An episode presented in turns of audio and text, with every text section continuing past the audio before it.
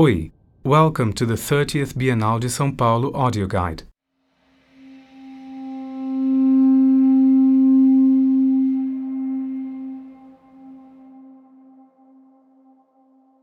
An axis on this second floor links the work of Thiago Rocha Pitta, which greets us as we come off the ramp, with Absalon's works, Cells and Films, opposed, in one sense, by their texture and signification, the two artists are linked by their interest in the poetic and architectural shelters that give rise to experience. The telluric texture of Rocha Pitta contrasts with the architecture of Niemeyer, while Absalon cells dialogue with this monument of modern architecture, offering a reduction of modern spatial languages. The second floor of the 30th Biennial, at least in this first half, up to Absalon's works, is basically consecrated to questions of space. These may be spaces of action and memory, as with artists Nydia Negromonte and Alberto Bitar, spaces of family memory and collective encounter, or spaces of abandonment, loneliness, desert.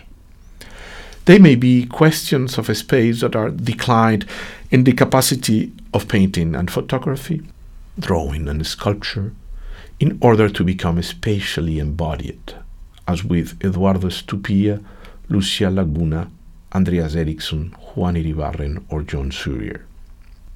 They may be spaces of dystopia, as with Sofia Borges or Rodrigo Braga.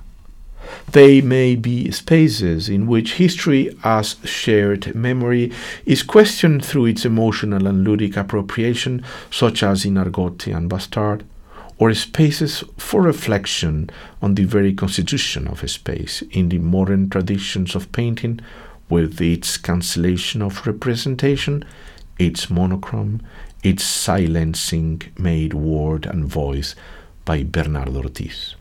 They may be spaces characterized by poetically discrete, almost invisible interventions that are converted into events into situations, into minimal details that magnify our sense of landscape and space and our perception of our surroundings, as in Trine Fridtjonsen.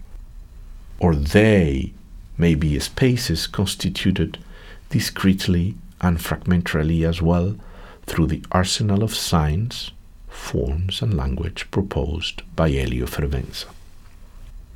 At the end of this constellation of various and varied spaces, at the end of these poetics of fraught and transitional spaces, the 30th biennial changes its tone, taking shape in a major constellation dedicated to the issues of language.